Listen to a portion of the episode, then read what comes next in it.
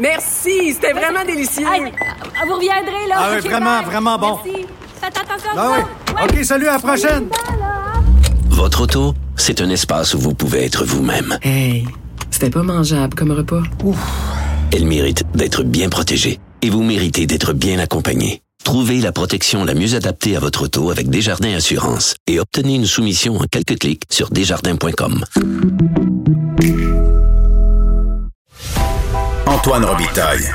Il décortique les grands discours pour nous faire comprendre les politiques.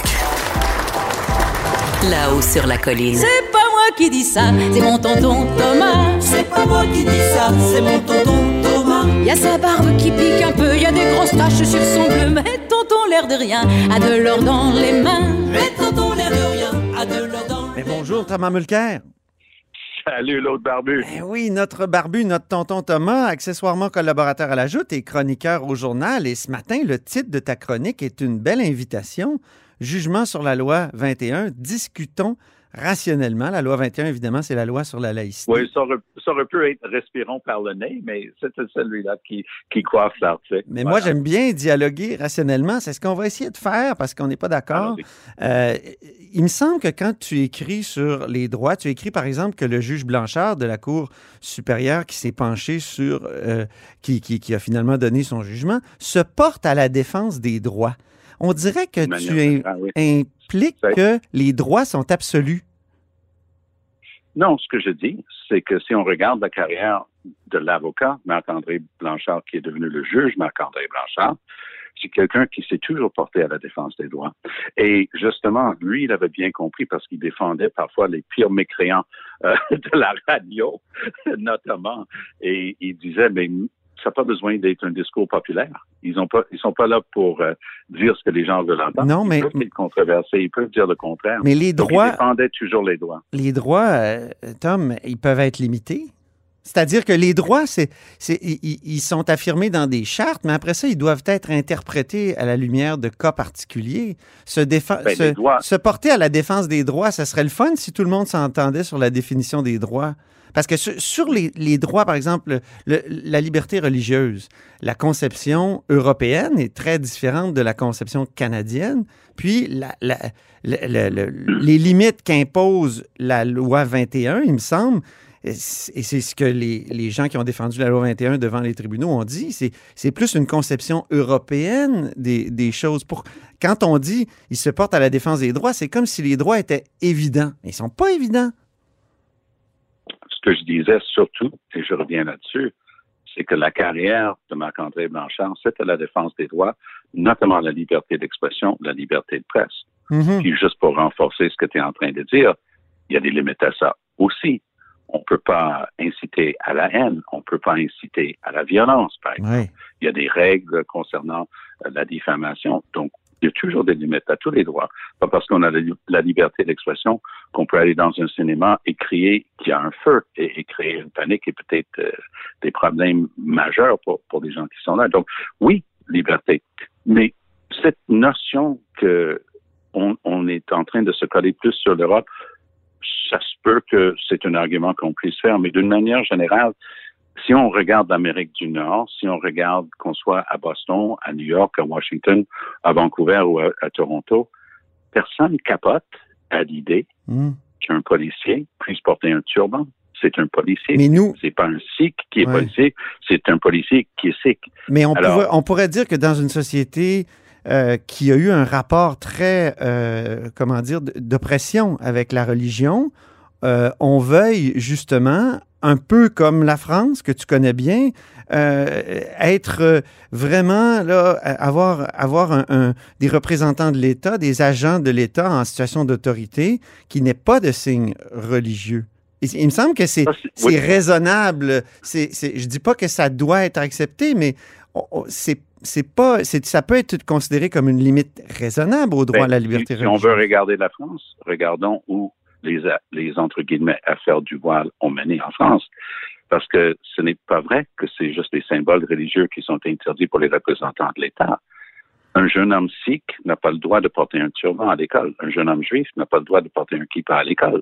Une jeune femme musulmane n'a pas le droit de porter un foulard. Si c'est religieux. Oui, mais Ah ben, si, si elle est la, loi québécoise est beaucoup moins restrictive. Pour tenir ses cheveux, c'est Ouais, considéré à, cet égard-là, Thomas, la, la loi québécoise est beaucoup moins restrictive. Elle se borne à certains, à, à certains agents de l'État. Elle ne fait pas euh, une interdiction complète pour toutes Mais- les minorités. Je vais, je vais tourner- re- te retourner la question. Il est où le problème? Il est où le problème qu'une femme porte un foulard dans ses cheveux si c'est religieux, mais elle peut porter le même foulard si c'est pas un signe de religion? Il La- est où le problème? la liberté de conscience? professeur de mathématiques sikh, euh, qui, qui, qui est très prisé dans son école, il est où le problème qu'il soit embauché dans une commission scolaire pour enseigner les mathématiques? Mais ce que, Il ce est que où le problème que le prof juif Ouais. puisse porter un... Il, il est où le problème? En La mots, liberté de conscience, c'est ça qui, c'est ça qui, interdiction, il, il- il- il y a, il y a un choc des droits dans une société où on un reconnaît instant, des droits. Et Je veux, je veux pas t'imputer des motifs indignes. Tu vas m'expliquer comment, comment d'être face à un professeur qui porte un kippa, un turban ou un foulard enfreint ta liberté de conscience. Ça fait quoi? C'est de la prostélisation? Ben, Ils sont que en train les- de vendre leur salade? ce que, moi, écoute, Ils portent quelque chose? je, je- je me fais simplement le- l'avocat du, du diable, d'une certaine façon, de, de ceux qui ont défendu cette loi-là.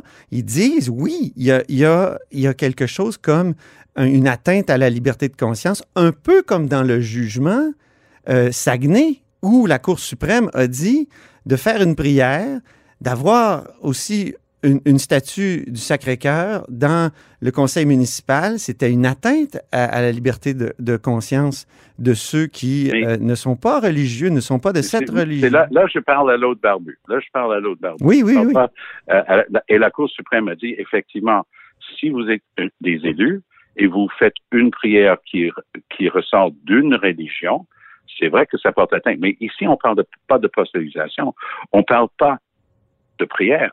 On parle d'une personne oui. qui porte, qui porte un kippa, un turban, un policier qui porte un turban. Est-ce que vous avez une crainte, est-ce que tu as une crainte réelle que s'il y a une chicane entre deux autos qui se tamponnent, puis euh, un, un des propriétaires d'auto a un turban, c'est- la crainte qui va, le policier va être biaisé? C'est quoi? C'est ce que la, c'est ce que les, non mais je te répondrai par, c'est, ce que l'Assemblée nationale a décidé d'adopter comme, comme conception de la, de la, de la liberté de religion, de, une, une limite euh, qu'on peut dire, qu'on pourrait qualifier de raisonnable, qui, qui n'est pas nécessairement, euh, euh, je veux dire, excessive. Mais une limite qui n'est pas nécessaire nulle part d'autre en Amérique du Nord. La première fois. Que mais là, L'Amérique du le- Nord le peut, errer aussi. non, on, Non, peut- mais- eh, on a le droit à la différence en Amérique du Nord, non? Mais si tu, moi, moi j'ai toujours, je suis là depuis le premier mandat de René Lévesque. J'ai participé euh, à des projets comme, avocat au tout début euh, de, ce mouvement magnifique qui cherchait des lois les plus progressives et j'étais très fier de, cette vision qu'on partageait du vivre ensemble. Mais là, tu vas me dire comment, au Québec, on doit être différent du reste de l'Amérique du Nord, ça porte atteinte à qui? La seule chose que j'ai entendue de la part de notre premier ministre François Legault, c'est qu'il a fait un- une parution euh, Facebook, YouTube le soir de l'adoption de la loi 21 pour dire c'est comme ça qu'on est au Québec. Mhm. Disant bien par la phrase même que si on est différent, si on porte un kippa, un turban, et j'en passe, ben, on est différent. Donc, on a la liberté de religion pourvu qu'on soit chrétien et de préférence Hmm. catholique. Non, mais, Et on n'a pas de liberté de religion pour les autres. non, mais on peut religions. pas porter Si de croix non plus. Je pense que si on est policier ou si on est. euh, Alors, alors c'est juste pour les agents. C'est juste pour les agents situation de. ouais. Tu vas me donner un seul exemple, parce que j'en vois partout, tous les jours, littéralement. Tu vas me donner un cas où quelqu'un, qui que ce soit, une femme ou un homme, s'est fait dire d'enlever sa croix dans l'enseignement, dans la police, dans les tribunaux. Ça n'existe Ben pas. oui, il y en a. On vise les minorités. Ben oui, depuis Oui, qu'on a ils déconfessionnalisé. On a déconfessionnalisé Ils les écoles au Ils Québec. les portent. Ah, ah. Ils les portent leur, leur croix, leur crucifix autour d'une chaîne, autour du cou. Il n'y a personne qui les embête. Hey, Ce qui est visé ici, ce sont les minorités religieuses. Parfait. Écoute, on s'entend pour dire qu'on ne s'entend pas. Je dois aussi relever. Non, non, mais c'est vrai. Je dois relever aussi le fait que tu dis que tu parles de la Constitution de 82, tu dis, tu dis les négociations dont le Québec s'est extrait. Oui. Pourquoi tu dis ça? Il me semble que le Québec a été mis de côté, n'a pas été convoqué à la négociation de nuit où, justement, les provinces ont réclamé une clause dérogatoire pour respecter le principe de la souveraineté du Parlement, au moins en partie. Les négociations étaient en train d'avoir cours. Il y a eu une réunion, effectivement, où les autres provinces étaient là, mais René Lévesque, de toute évidence, s'était déjà extrait lui-même. Il voulait plus rien savoir parce que ça avançait pas dans ce sens où il était à l'aise. Les autres provinces sont allées chercher, et c'est là où le Québec n'était plus là, sont allées chercher cette clause dite non-obstant qui veut dire tout simplement qu'on a le droit de discriminer et de faire des lois discriminatoires. Non, non, non, non. Malgré Ben, la non, je ne suis pas d'accord, Tom. C'est c'est le- c'est- c'est la possibilité pour le gouvernement, pour, euh, le, le Parlement, en fait, de, dire qu'il n'est pas d'accord avec l'interprétation que la Cour a faite d'un droit. Par exemple, la liberté d'expression dans l'arrêt Ford sur la loi 101 qui s'étendait, selon la Cour suprême dans cet arrêt-là, aux, euh, aux, aux entreprises. Et puis, je pense que le, le gouvernement Bourassa a dit on va invoquer la clause non-obstant pour se, se- se substituer, pour, c'est-à-dire euh, éviter cette interprétation-là, parce que nous, la liberté d'expression, c'est pas ça. Est-ce que c'est, pas nécessairement mais- le droit de discriminer? Mais puisque ton, ton point de repli dans cette discussion depuis le début, c'est l'Europe, ben, il y avait de la jurisprudence européenne et américaine qui disait effectivement la liberté d'expression s'étendait à cette liberté d'expression commerciale. Mhm. Et j'étais, j'ai, j'ai un avantage sur toi. C'est rare que je vais te dire ça, mais j'étais là. C'est moi qui ai rencontré Valerie Ford dans sa, sa boutique. C'est moi qui ai monté toutes les preuves dans l'affaire Valerie Ford, Brown Shoes. J'étais là à Oui. Québec. Lorsque Gérard Bertrand, celui que je cite, Oui. et Michel Sparrer, qui est un ami, cher ami qui est décédé il y a deux ans maintenant, qui était le rédacteur, le rédacteur de la loi 101, a réussi à convaincre Bertrand de ne pas parler d'école pour les minorités linguistiques. Il a réussi à le convaincre de parler d'établissement. Espérant, et c'est ce que Michel m'avait expliqué à l'époque, espérant que ce prix s'est étendu pour aller chercher Oui. le contrôle Mais- et la gestion des commissions. Mais. Tom, mon expression. C'est ça, c'est ça le droit aujourd'hui. Mais je tiquais sur le fait que tu dis que la clause nonobstant, c'est une permission de discriminer. Moi, je pense que c'est plutôt une permission pour le Parlement dans un dialogue des pouvoirs là, entre le législatif et le, et le judiciaire de dire je suis pas d'accord avec votre interprétation. C'est euh, euh, Et donc, je peux c'est- c'est pas la loi des mesures c'est pas la loi des mesures de guerre. Oui. Puis dans tout ça, il y a un autre truc qui vaut la peine de mentionner parce qu'il y a eu tellement de chemises déchirées cette semaine. euh, Ouais. il y a des lambeaux partout. Il y a une chose qui est importante de rappeler, que c'est le Parti québécois de Lucien Bouchard qui a créé les commissions scolaires linguistiques. Donc, quand il y en a qui capotent pour dire l'article 23 de la charte est en train d'être étendu pour englober les commissions scolaires, blablabla, moi, encore une fois, je m'excuse, j'étais témoin de, de cette histoire-là. Je suis la personne qui a donné le discours en chambre Ouais. pour l'opposition officielle pour donner notre aval à ce qu'avait promis Pauline Marois, la ministre à l'époque. Parce qu'on est à- il y en a qui sont allés à Ottawa pour faire cette présentation-là et pour dire que nous, on acceptait. Moi, j'ai dû me battre bec et ongle contre. Bon, moi, j'ai fait l'école secondaire anglophone catholique ici au Québec. Donc, on était minoritaire dans les commissions scolaires catholiques.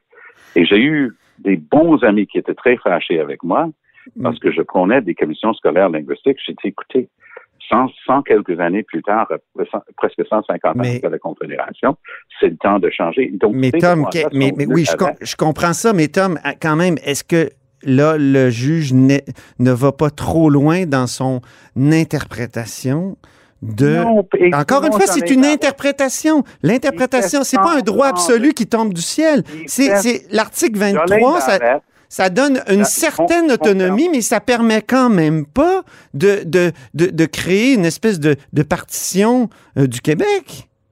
Tu sais, par exemple, est-ce que, l'article papier, 23 Vincent. permet... Est-ce que l'article J'ai lu 23... ton Tom, euh, attends, écoute ma question. Est-ce que l'article 23 permet, euh, par exemple, aux, aux commissions scolaires anglophones de dire « Je n'écoute pas Québec pour les conseils sanitaires, les, les règles sanitaires pour l'ouverture ou la fermeture des écoles? Ben non, ça n'a pas rapport avec la langue, mais c'est ce qu'ils font. C'est une bonne chose qu'ils n'ont pas écouté Québec, parce que Québec a remplacé les commissions scolaires avec des fonctionnaires bénis, oui, oui, qui n'écoutent même pas la santé publique. Ils font à leur tête parce que le ministre de l'Éducation leur dit, on ne veut pas de ventilation dans les écoles, même si c'est contre toutes les consignes. Et c'est ça la gestion et le contrôle de tes commissions scolaires, de dire, à Roberge, bye bye la visite. Nous, on va s'occuper de la santé de nos enfants. Et c'est exactement ce non, mais... Et Jolin, juste laisse-moi finir. Là. Je t'ai laissé parler tantôt. Oui, oui.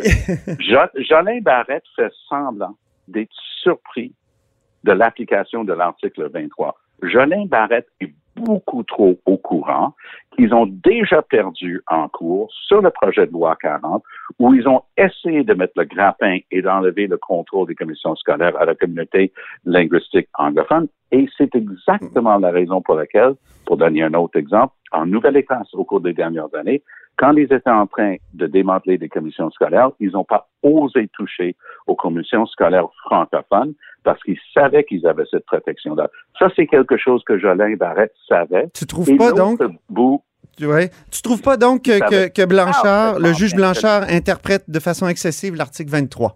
Ça va être ma dernière question. Non, et, et, encore une fois, je vais montrer mon âge, mais ces premières causes-là sur l'article 23, non seulement j'étais en cours, parce que j'étais à, l'époque au Conseil de la langue française lorsque notre témoin principal dans la fameuse affaire Close Québec, Close Canada, est en train de se faire, pour lui, démanteler devant le juge Jules Deschênes qui a donné euh, suite à toutes ces causes-là pour l'article 23. Mais j'ai monté avec Alliance Québec et un professeur Joseph Elliott Magnet qu'on avait retenu de l'Université d'Ottawa pour aller défendre le droit des Franco-Ontariens dans une cause, à l'époque, ça s'appelait mm. ACO, l'Association canadienne-française de l'Ontario, et ça a évolué avec le temps, et ça a terminé avec la, la cause Maé. Oui, la cause Maé en Alberta, ben oui, les célèbre. Les minorités linguistiques ont le droit de gestion et de contrôle de la commission scolaire. Mais plusieurs spécialistes de la REMAE, plusieurs spécialistes de la REMAE, Tom, disent que le Blanchard va très, très loin et même peut-être trop loin.